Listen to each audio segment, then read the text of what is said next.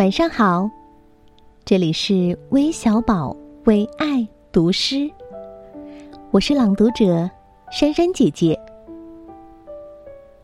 今天为你朗读的是日本作家金子美玲的作品《露珠》，由吴飞翻译。